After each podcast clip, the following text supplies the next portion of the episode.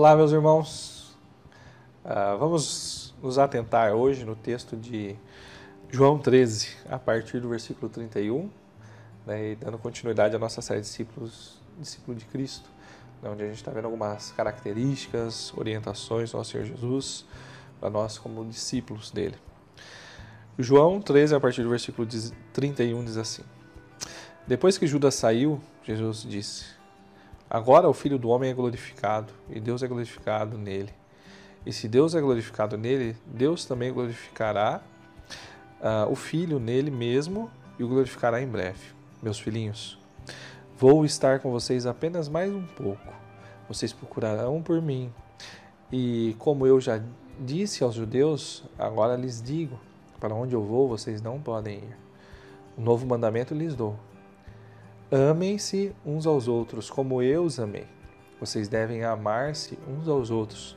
Com isso, todos saberão que vocês são meus discípulos se vocês se amarem uns aos outros. É, você já deve ter visto uma luta de boxe. Né? São dois lutadores que se colocam em posições opostas no ringue. Né? O objetivo é que quando soa o gongo, uh, eles começarem o embate, um desferindo golpes no outro, a fim de uh, de, um derrubar o seu adversário, né? No boxe tem um movimento bem interessante que se chama clinch, né? Que é um momento onde o, o oponente, né? Ele abraça o seu adversário a fim de que uh, de fazer cessar os golpes que estão sendo lançados sobre si, né? Uh, isso me faz pensar um pouquinho sobre a relação, né, às vezes, entre nós cristãos. Né? O que me faz pensar é que o fato de nós estarmos juntos, abraçados, não significa que nós nos amamos de verdade. No né, nosso texto de hoje nós encontramos Jesus com, dando mais um desafio aos seus discípulos, né, a fim de prepará-los ali para a sua morte, né, para a sua partida. A questão básica uh, nessa passagem aqui vai ser o significado do amor né, que Jesus está ordenando aos seus discípulos. Né, e veja qual é o tipo do amor que Jesus queria que seus discípulos tivessem uns pelos outros. É, o próprio texto ele nos dá pistas, né? Assim como eu vos amei.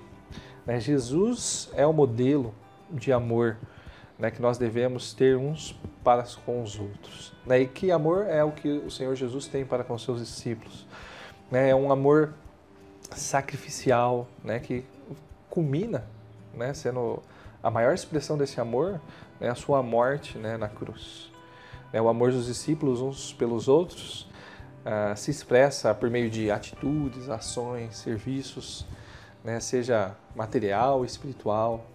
Né, e essa é uma ótima definição, né, mas muito difícil da gente praticar, colocar, colocá-la de fato em ação.